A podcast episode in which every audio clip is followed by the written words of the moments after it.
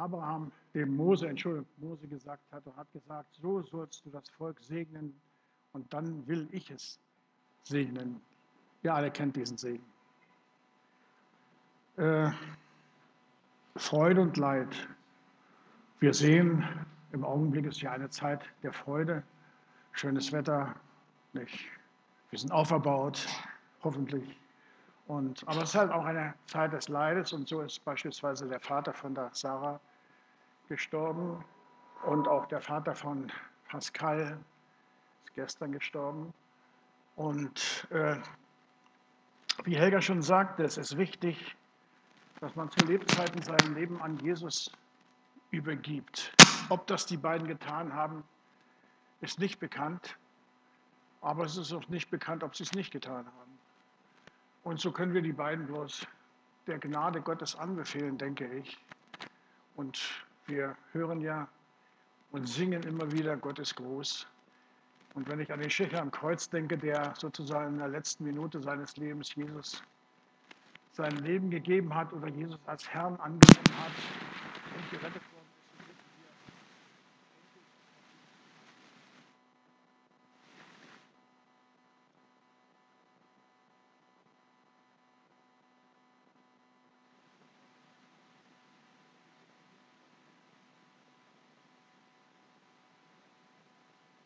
worden ja alles unheimlich toll festgelegt, auserwählt. Besser ging es gar nicht. Warum?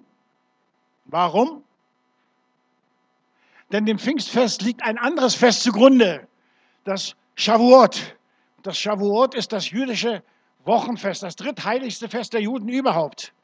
Ein Wallfahrtsfest. Und an diesem Fest muss jeder männliche Jude, wenn er denn kann, aus dem Ausland nach dem Tempel in Jerusalem kommen, um dort Gott anzubeten. Und dieses jüdische Wochenfest erinnert an Mose, an die, an die Offenbarung, an den Bundesschluss Gottes am Berg Sinai, wo Mose die Gesetzestafeln bekommen hatte. Und an diesem Tag werden die Torarollen aus dem Schrank, wo sie aufbewahrt werden, herausgenommen, festlich mit Blumen geschmückt und es wird ganz gefeiert. Und genau dieses Fest, wo nun die ganzen vielen Menschen sozusagen nach Jerusalem kommen müssen fast, nicht? aus dem Ausland und aus dem Inland nicht? wo die alle versammelt sind. Dieses Fest nimmt Gott zum Anlass, um zu sagen, so, an diesem Tag will ich meinen Heiligen Geist ausgießen. Dass möglichst viele Menschen davon erfahren. Einen besseren Zeitpunkt hätte es doch gar nicht geben können, oder? Ja? Deshalb hatte Jesus seinen Jüngern auch gesagt, nun wartet, wartet, bis der Tag da ist, bis der Zeitpunkt kommt. Und dieser Zeitpunkt, ja, der war Pfingsten. Und dann war er da. Und alle Jünger waren einmütig zusammen, 120 Jünger und Jüngerinnen, sage ich mal, 120 in einem Saal. Und dann ging es los. Ein Brausen, ein gewaltiger Wind, ein Sturmwind, Feuerzungen, die sich auf jeden Einzelnen setzten. Und plötzlich konnte jeder in anderen Sprachen sprechen. Wir wissen das. Das war augenscheinlich ein richtiges Getöse. Nicht? Denn die Menschen drumherum, die wurden darauf aufmerksam. Und das war so laut, dass die auf den Straßen zusammenkamen, um zu sehen, was ist denn da los? Und dann hörte jeder Fremde das Evangelium plötzlich in seiner eigenen Sprache sprechen, obwohl er das vielleicht überhaupt nicht wollte. Einfach so. Jeder hat ja nur gedacht, na, die spinnen wohl ein bisschen. Ne? Betrunken. Ein Ereignis, was noch nie da gewesen ist, aber was vorher schon angekündigt wurde.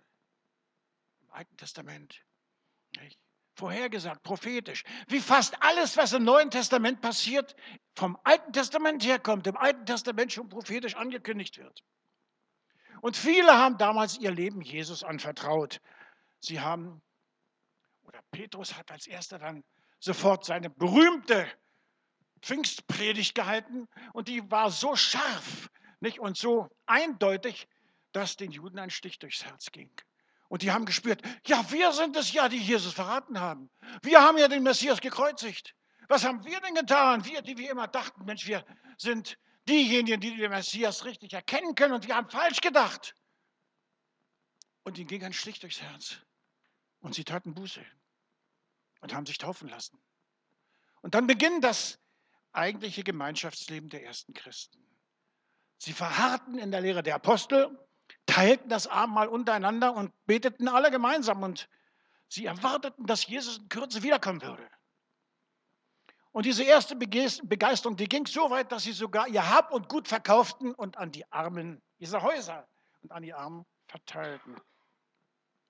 Das war zwar letztlich zum Scheitern verurteilt, denn die Gemeinde verarmte später und musste durch andere Gemeinden, speziell auch aus dem Ausland, gesponsert werden. Aber es war eine Anfangsbegeisterung wie, wie noch nie davor.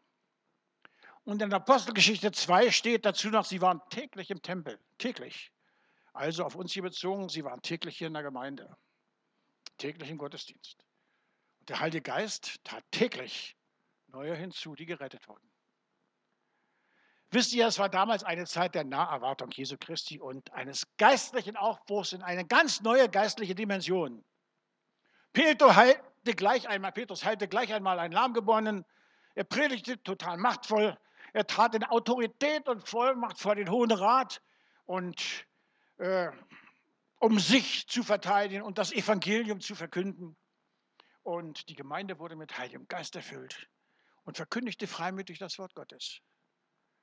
Das ging so weit, dass sogar die ganze Stadt auf die brüderliche Gemeinschaft der ersten Christen aufmerksam wurde. Und die Gemeinde hatte starke Gunst beim Volk, bis, ja, bis eine Geschichte passierte, die zwar total menschlich ist, die aber eigentlich nicht hätte passieren dürfen. Siggi, bist du mal so lieb?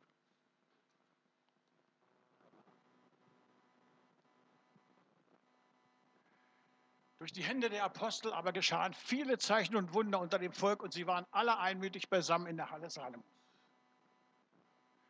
Von den übrigen aber wagte keiner, sich ihnen anzuschließen. Keiner wagte sich der Gemeinde anzuschließen, obwohl sie so toll war. Doch das Volk schätzte sie hoch. Und immer mehr wurden hinzugetan, die an den Herrn glaubten, eine Menge von Männern und Frauen. Huch, eigentlich meinte ich das gar nicht. Gut, sodass man, da muss ich mal selbst ganz kurz gucken, ich habe keine Bibel dabei, so ist es, man predigt und hat keine eigene Bibel dabei. Ich glaube davor, das ist, ich will das mit Hananias. Guck mal ganz kurz nach, ob es davor ist oder müsste eigentlich davor sein. Hananias und Sapphira.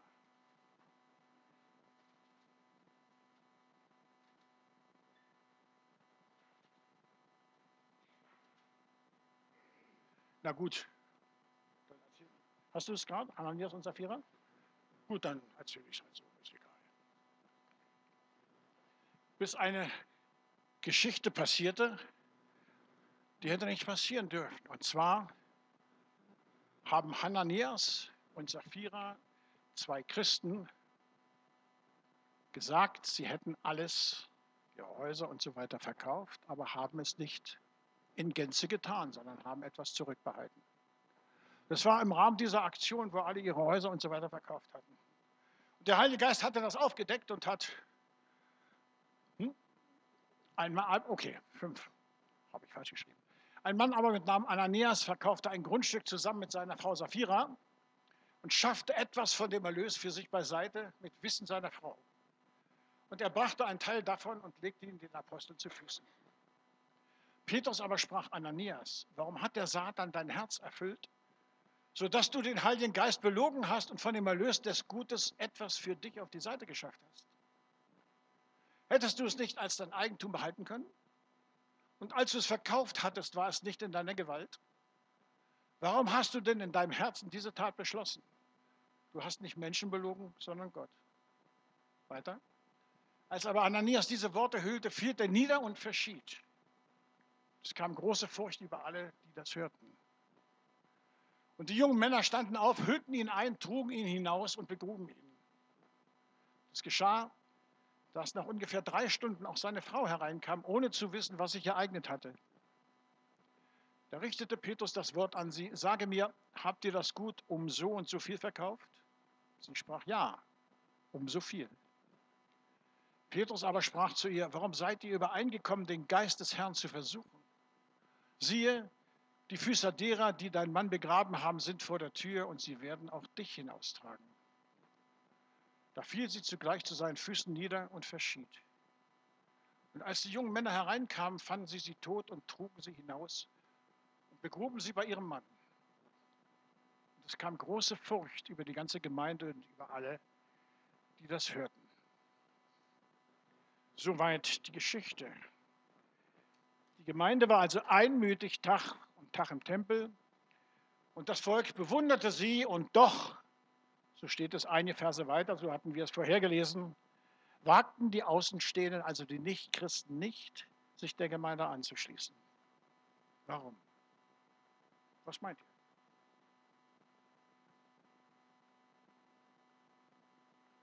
Weil direkt davor die Geschichte mit Hananias und Sapphira passiert war. Das, da hat der Heilige Geist etwas getan. Er hat nämlich in der Gemeinde Sünde aufgedeckt. In diesem Zusammenhang denken wir mal an die äh, Einsetzungsworte des Paulus beim Abendmahl. Da steht am Schluss 1. Korinther 11, ihr kennt das alles, nicht? Und dann steht weiter, wer in unwürdiger Weise das Brot isst und den Kelch des Herrn trinkt, wird am Leib und am Blut des Herrn schuldig werden. Deshalb sind unter euch viele Kranke, deshalb sind unter euch viele Kranke und Schwache und ein guter Teil ist bereits entschlafen. Deshalb. Übersetzt bedeutet das, wenn ihr esst und trinkt, ohne dabei darauf zu achten, dass ihr es mit dem Leib Christi, also mit der heiligen Gemeinde zu tun habt, wenn ihr also in Sünde esst und trinkt, dann kann das Konsequenzen haben. Bis hin zu Krankheiten oder sogar zum Tod. So steht das da. Das heißt, Heiligkeit ist kein Spiel. Und der Heilige Geist lässt sich nicht belügen. Und die Gemeinde Gottes ist Gottes Augapfel von ihm ausersehen als die Braut seines Sohnes. Und wir hier sind diese Braut. So, und so etwas passierte jetzt in der Gemeinde. Ob das nun damals beim Abendmahl passiert ist oder nicht, weiß kein Mensch. Aber das, was da mit Hananias und Sapphira geschah, erschütterte die Gemeinde total und war sicher Gesprächsstoff in der ganzen Stadt. Der Heilige Geist hatte die Herzensmotive von den beiden aufgedeckt und sie dabei erwischt, wie sie die Gemeinde belogen haben. Die heilige Gemeinde. Die beiden haben so getan, als hätten sie alles verkauft und den ganzen Gewinn der Gemeinde gegeben, aber in Wirklichkeit haben sie eben nicht alles der Gemeinde gegeben, sondern heimlich einen Teil für sich zurückbehalten.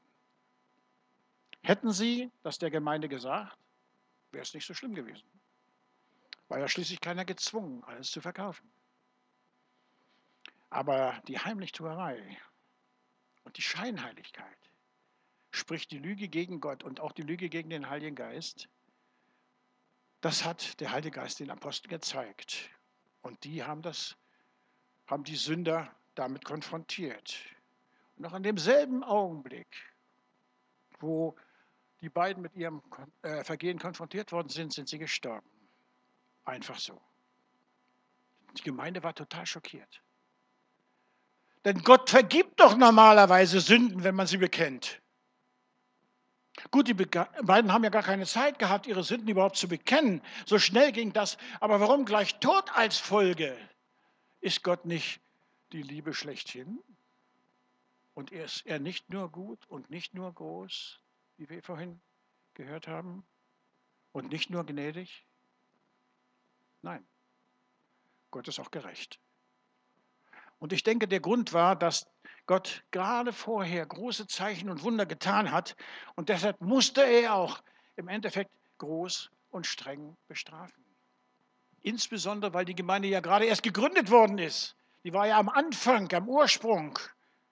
Und Hananias und Sapphira waren Christen. Und Christen sind der Tempel Gottes. Und der Tempel Gottes ist, wie schon gesagt, heilig. Da sollte keine Lüge vorkommen. Bei uns sollte keine Lüge vorkommen.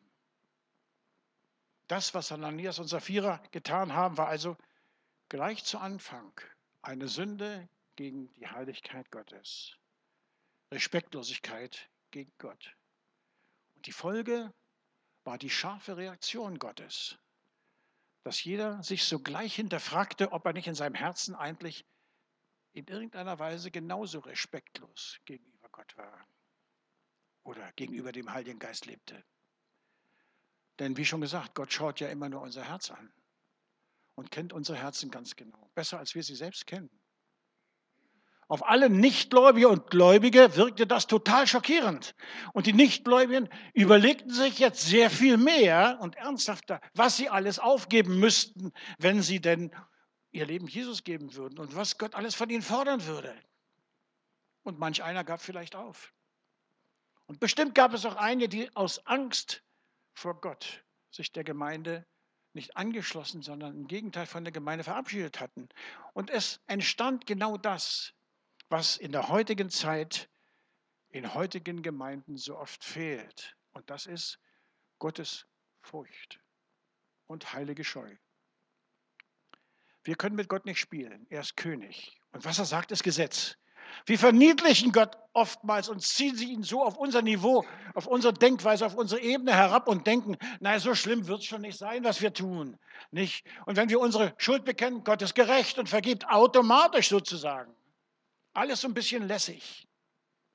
Aber wo der Heilige Geist Gottes ist, wird Sünde aufgedeckt. Und Gott fordert von uns dann auch Buße. Und Buße besteht ja aus drei Worten. Ihr wisst das alles. Nicht? Zuerst einmal erkennen. Erkennen, dass ich überhaupt ein Sünder bin.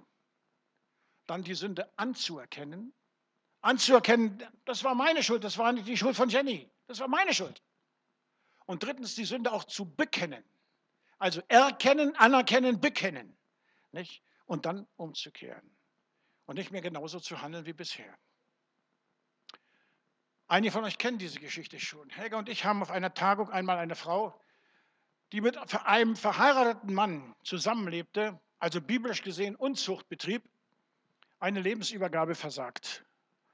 Die wollte ihr Leben Gott geben, aber nicht umkehren. Sie hatte ihr sündhaftes Verhalten gegenüber Gott zwar erkannt, aber weder anerkannt noch bekannt und wollte genauso weiterleben wie bisher. Das ist aber keine Buße. Buße meint die Sünde, ich sage es mal ein bisschen extrem, die Sünde hassen.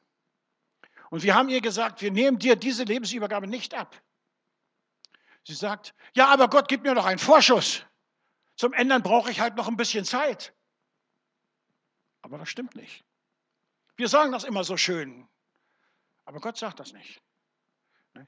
Denn in dem Augenblick, wo ich meine Sünde akzeptiere, muss ich ja auch umkehren. Buße bedeutet nicht, ich sage, ich erkenne heute meine, meine Situation, aber ich erkenne es morgen, äh, dass ich Sünder bin, sage ich mal, und ich bekenne vielleicht in einer Woche. Das ist keine Buße. Ja?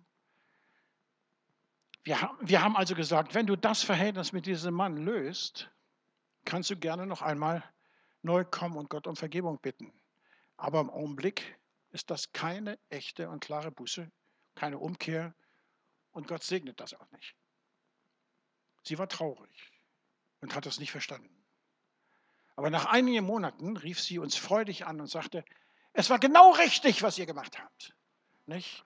Jetzt habe ich das Verhältnis gelöst und will einen neuen Anfang machen. Eine Bonke sagte einmal, unsere Kirche hier in Deutschland ist so schwach, weil es ihr an echter Buße fehlt. Und recht hat er. Wisst ihr, jede richtige Erweckung beginnt mit Buße. Im Hebräischen gibt es drei Worte für Buße. Entschuldigung, drei Worte für Sünde. Jäger, holst du mir mal ein Glas Wasser, bitte? Gibt es drei Worte für Sünde. Das erste Wort ist Avon. Und Avon, das ist die Ursünde. Das meint unser falsches Denken. Satan hat die Wahrheit Gottes verdreht und die ganze Menschheit lebt seitdem in diesem verkehrten Denken. Ist nicht von dir, danke.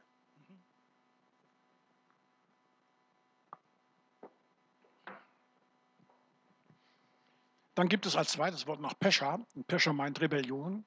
Das heißt unsere innere Rebellion gegen Gott. Und das dritte Wort ist Shatta. Und Shatta meint die persönliche Schuld, die persönliche Sünde, die wir also persönlich getan haben.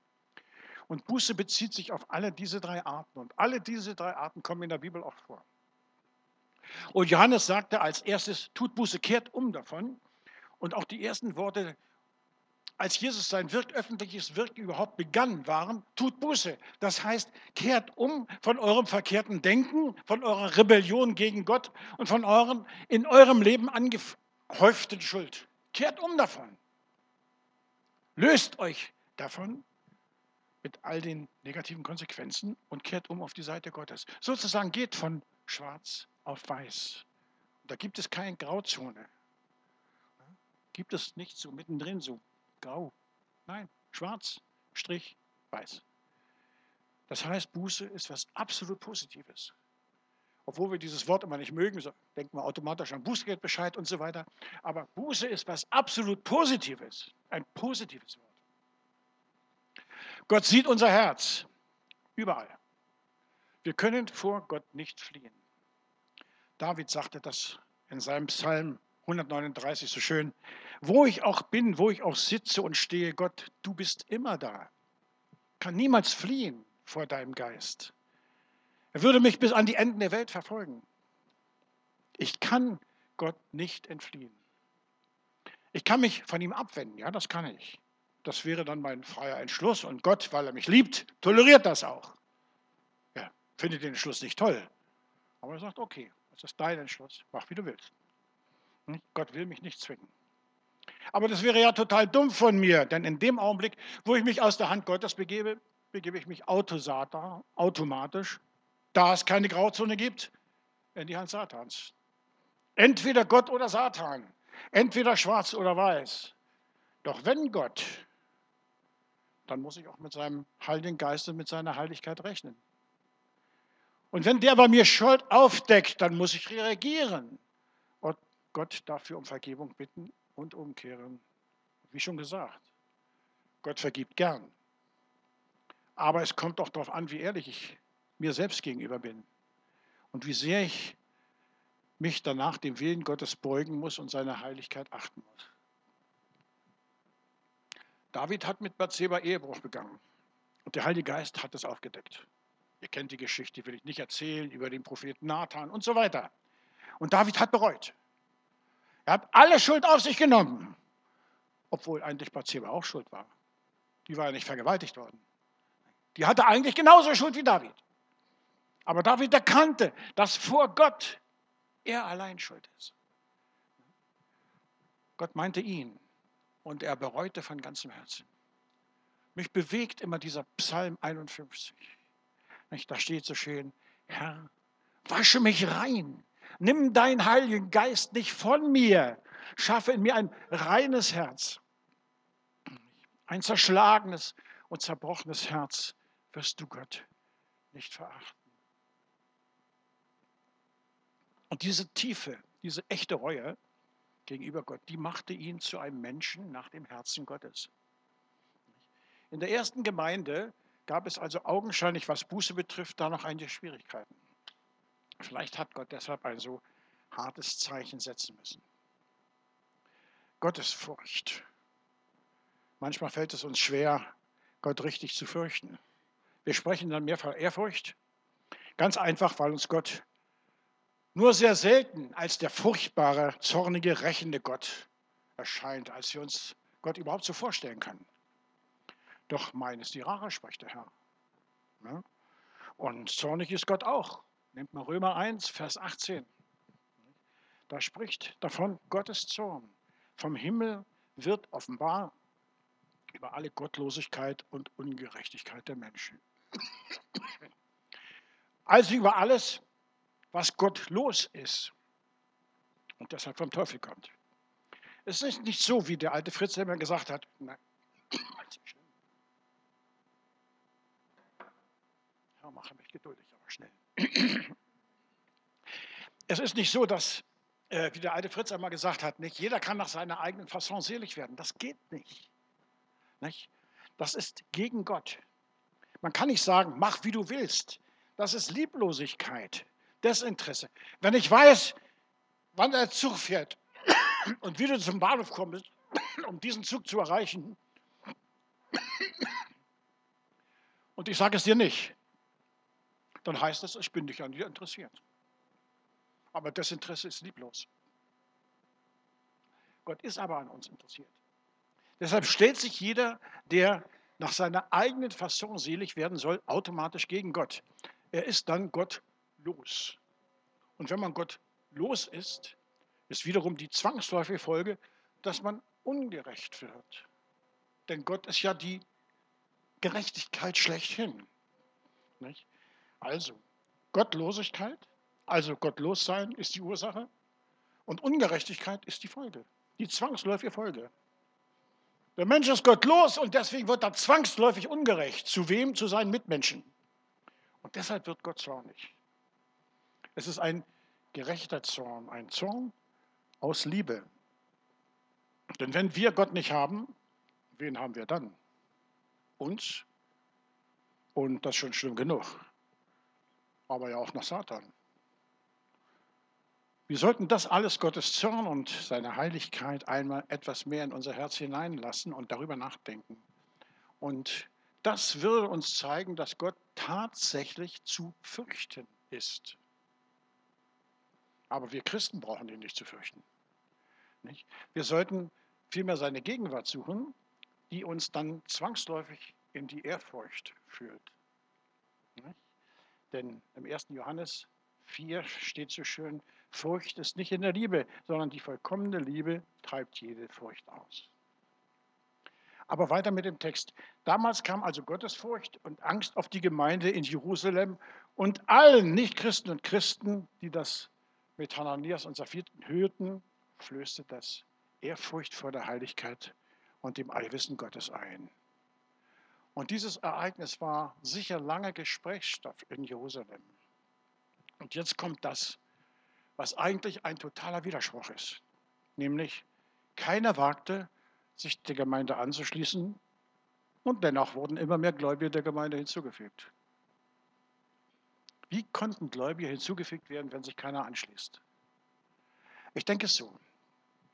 Jeder setzte sich hin und berechnete erst einmal die Kosten, die entstehen würden, wenn er sich Jesus anschließen würde. Und aus ganz egoistischen Motiven wagte es keiner mehr, das zu tun. Vielleicht, weil sie sich sagten, äh, der Heilige Geist würde ja vielleicht auch bei mir so manches aufdecken, was mir sehr peinlich ist und was nicht unbedingt alle wissen müssen. Und was würden dann die anderen Leute von mir denken? Will ich nicht. Und den Zehnten ist zu viel. Habe ich nicht. Will ich auch nicht. Und so wie ich dann als in der Gemeinde leben würde oder müsste, will ich auch nicht leben. Ich will weiter meine Freiheit haben. Und so weiter, solche oder ähnliche Gedanken, also ganz egoistische Motive. Und so gibt es viele Gründe, warum Menschen sich einer Gemeinde nicht anschließen. Immer das Ich im Mittelpunkt. Und Respekt, Furcht und Ehrfurcht gegenüber Gott. Fehlanzeige. Ich wünsche mir unsere Gemeinde hier genau wie die Gemeinde damals. Immerhin geschahen im Respekt gegenüber Gott, ihm gegenüber Zeichen und Wunder. Alle waren sie immer zusammen und sie waren ein Herz und eine Seele. Und in der Konkordanz steht für ein Herz und eine Seele. Alle hatten sie die gleiche Liebe. Was muss das für ein Aufbruch gewesen sein in der Urgemeinde? Stellt euch das mal vor. Eine Dynamik. Zuerst 12, dann 70, dann 120, dann 3000, dann 5000. Eine riesige Menge, Massentaufen. Allerdings mal ganz ehrlich, wer von uns würde gerne jeden Tag mit allen zusammen sein? Mit dem einen oder anderen schon, den man besonders gerne mag. Und, aber immer und dann mit allen. Und überhaupt kein Eigenleben mehr, wer will das schon? Und doch, hier war es anders. Hier lag Spannung in der Luft. Hier erwarteten die Menschen Gott in Action. Jesus, der kommt bald wieder. Und die eigenen Probleme, die waren im Hintergrund, die waren gar nicht so wichtig. Stattdessen Lobpreis und Freude pur und der Tempel, der tobte. Schon wieder ein Wunder. Und nicht nur unter den Gläubigen, sondern unter den Glaubensbrüdern und Glaubensschwestern. Nicht? Scharen von Menschen. Und zwar von Gott selbst geführt. Nicht durch Großevangelisation oder durch Glaubensgrundkurse oder wie auch immer. Und die Gemeinde wurde um viel Erfahrung reicher und die Zeugnisse stapelten sich. Hat hier jemand von euch ein Zeugnis? Wer hat ein Zeugnis? Hallo, Wir sind die Gemeinde Gottes, da muss es täglich Zeugnisse geben. Wer hat ein Zeugnis? Wer ist mutig? Keiner. Hannelore. Na, als wenn du erst überlegen musst, dann. Wo ich anfangen muss. Ach so. Das, also ich habe erst ähm, meine Enkel über Nacht da gehabt. Und äh, der Fabian, der hat Allergie, also Heuschnupfen und Pollen und so. Und es war Abend und wir waren im Schlafzimmer und äh, er hat einfach keine Luft gekriegt der richtigen Seite. Mir ist alles so verstopft und ich kann nicht durchschnaufen. Und ich habe schon gesehen, dass die Augen äh, rot waren und geschwollen. Und nachher habe ich gesagt, komm, jetzt beten wir. Und es waren nur der Stefan war dabei und Eva und dann haben wir die Hände aufgelegt. Und währenddem, dass wir betet haben, ist er eingeschlafen und dann ist mir aufgefallen, dass er durch die Nase atmet, also hat der Mund mutig.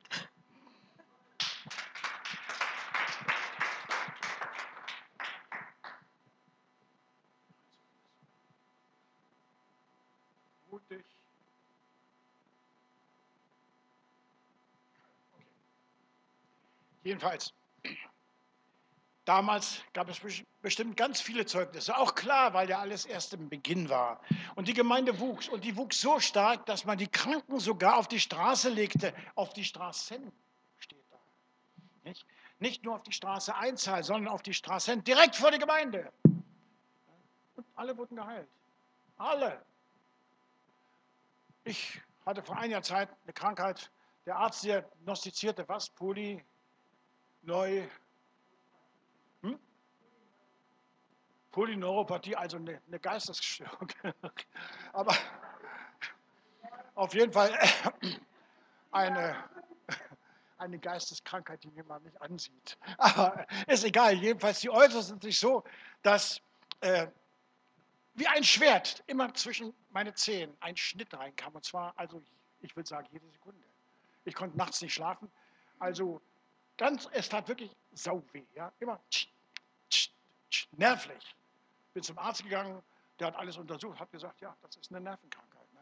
Woher kommt die? Keine Ahnung. Nicht bekannt. Jedenfalls so. Und ich hatte mir schon die schlimmsten Gedanken ausgerechnet. Und dann traf ich irgendwann mal Johnny, Johnny Nadon. Und ich dachte, naja, der hat ja so viel Wunder getan, als er da im Ausland war. Überall nicht. Schaden kann es ja nicht. Ne? Also leg mir mal die Hände auf. Nicht? Und der hat die Hände aufgelegt und alles war gut. Tatsächlich, von einer Minute. Gut. Sicher nicht der Normalfall, aber es geht. Und ich sage mal, wie sieht das eigentlich bei uns aus? Mit ständigem, erstens mit ständigem Zusammensein, zweitens mit Heilungen, mit Wunder und mit Gemeindewachstum. Damals hatten die Leute doch auch Familie. Damals mussten die Leute doch auch arbeiten und hatten wahrscheinlich auch kaum Zeit. Nicht was unterscheidet oder unterschied die denn von uns? Ich denke zum größten Teil ihre Hingegebenheit an Jesus Christus. Anders kann ich mir nicht vorstellen. Denn damals geschahen ja Wunder und Zeichen ganz natürlich. Als natürliche Folge. Und wenn ich an Markus 16 denke, da steht drin, euch als Christen werden folgen. Nicht, da steht nicht drin, werden eventuell folgen oder mögen eventuell folgen, sondern automatisch, sie werden folgen. Zeichen und Wunder. Bloß wo folgen die uns denn? Damals war das ganz natürlich. Hingabe ist wichtig. Ich erinnere mich an Smith Wigglesworth. Der eine oder andere kennt sein Buch, nicht, äh, ist der Apostel des Glaubens. Ohne jede Schulbildung. In seinem ganzen Haus gab es nur ein einziges Buch und das war die Bibel. Die hat er immer wieder gelesen. Und das Leben der ersten Christen hat ihn dabei so begeistert, dass er dem nacheifern wollte, unbedingt.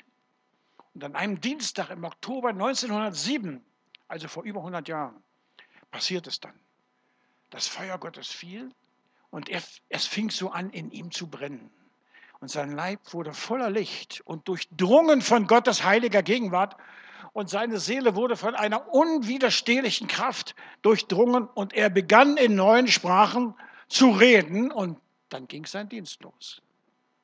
Sein Motto war immer wieder die Worte Jesu, wahrlich, wahrlich, ich sage euch, wenn wer an mich glaubt, wird die Werke, die ich getan habe, auch tun.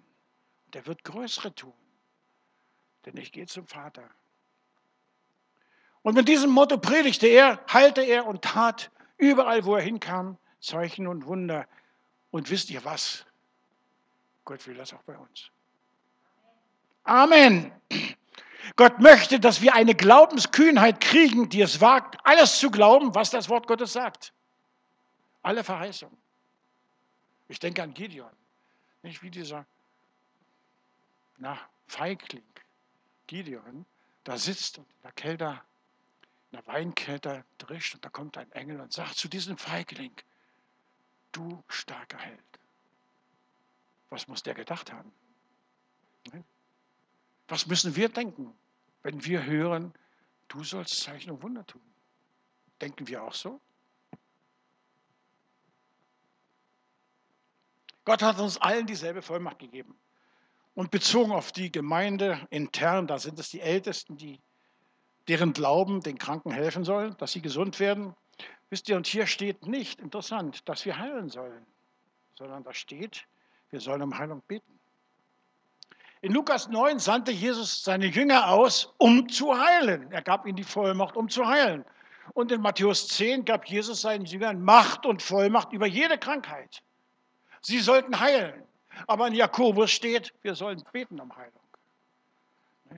Das heißt also beides. Was Heilung betrifft, können wir doppelgleisig verfahren. Beten und selbst heilen. Natürlich nicht wir, wissen wir alles, sondern der Heilige Geist in uns. Der wohnt ja in uns. Wir müssen den nur rauslassen. Also nicht auf einen bestimmten Personenkreis bezogen, nicht, sondern alle, weil Jesus der Heiler ist der Heilige Geist in uns. Wir sind nur seine Hände.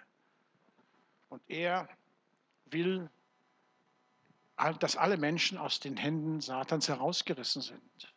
Und Satans Wirken ist nun mal Krankheit. Alle sollen sozusagen durch Krankheit gebundene sollen geheilt werden. In der Urgemeinde war das total normal. Deshalb ist sie auch ein totales Vorbild, Vorbild für uns in jeglicher Hinsicht. So sollten wir eigentlich sein. So sollten wir leben und so sollten wir auch Gemeinde verstehen. Die Situation damals war ja so spannend und die Urgemeinde war so ansteckend. Nicht? So ansteckend, dass viele Menschen aus der Umgebung in die Gemeinde hineinkamen, egal ob sie nun geheilt werden wollten oder nicht. Und ich denke, da ist bei uns schon noch ein kleines bisschen Luft nach oben, obwohl wir toll sind. Unsere Gemeinde wächst. Zwar nicht gleich um Hunderte, aber stetig. Ob das nun durch Glaubensgrundkurse oder durch Ranger ist, ganz egal. Menschen lernen Jesus kennen. Und es stehen auch wieder einige Taufen an. Das ist, da ist schon eine Erwartungshaltung in uns. Allerdings, wie schon gesagt, Luft nach oben ist doch da. Wir müssen den Heiligen Geist, der in uns ist, gebrauchen. Es geht nicht um die Apostel damals. Es geht nicht um irgendwelche geistlichen Leiter, wie Martin oder wen auch immer. Es geht auch nicht um Einzelne, es geht immer nur um den ganzen Leib Christi, um seine Kirche, um seine Braut. Die soll stark werden. Die soll Jesus verherrlichen. Wir singen das immer. Die soll die Werke tun, die der Bräutigam zu seinen Lebzeiten getan hat. Und es geht einfach nur um echte Nachfolge. Die erste Gemeinde war eine Nachfolgegemeinde. Gut, sie wurde später verfolgt und ging durch Turbulenzen. Aber dadurch ist sie gewachsen. Und ganz sicher wird auch bei uns nicht alles so easy bleiben, wie es im Augenblick ist. Es könnte durchaus sein, dass auch wir einmal verfolgt werden. Wenn wir dann dem Teufel wirklich gefährlich werden wollen, Frage, wollen wir dem Teufel gefährlich werden? Alle sagen ja. Aber das hat Konsequenzen für uns. Wir sind auf einem guten Weg.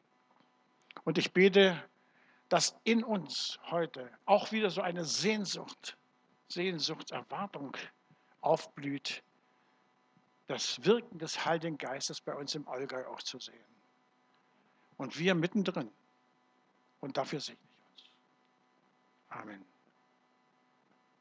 Amen. Und wenn ich so mir die Gemeinde ansehe,